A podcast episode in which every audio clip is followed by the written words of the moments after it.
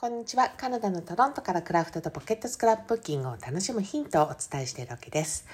お知らせをしておりました海外暮らしのリアルライブをですね、えー、スタンド FM の方で行いました、えー、今回はポルトガルのリズボンに住んでいらっしゃるあの、りょうこさんをね、えー、ゲストとしてお呼びしてお話をたくさんあの聞いたんですけれども、あの、詳しい内容の方はアーカイブを残したんで、えそちらをぜひ聞いてみてください。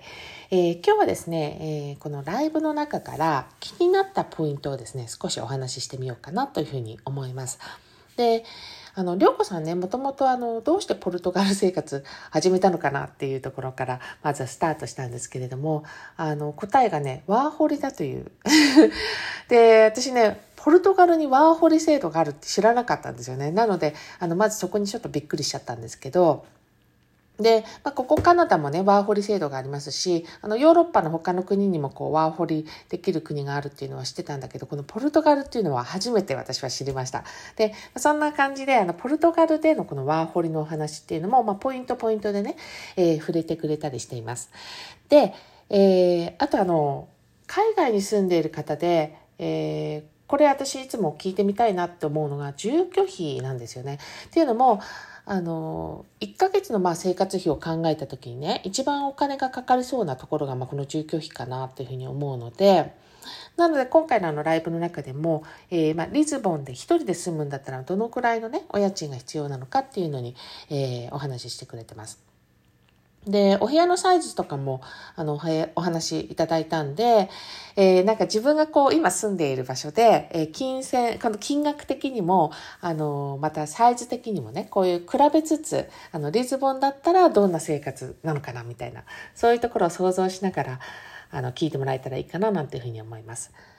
あとあの、りょうこさん、あの、フォトグラファーとしてね、お仕事をされているんですけれども、それ以外で日本語の先生、あの、日本語を教えるお仕事もされていて、で、ホストのあの、マーヤさんもですね、ベトナムでこう、日本語を教えてらっしゃるのね。なので、まあ、この辺、二人の共通点だったんじゃないかなというふうに思います。で、えー、私ね、私は逆に教えてない立場でそれを聞いていて、あの、海外でま日本語を教えるっていう時に、このアニメっていうキーワードはもう外せないんだなっていうのをね、改めて実感をしました。で、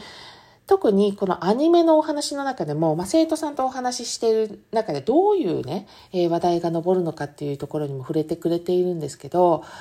ねなんか、あの、いつかこう、日本語を教えるお仕事したいなっていう方がいたらばね、えー、何かしらこう、ヒントになるところあるんじゃないかなというふうに思います。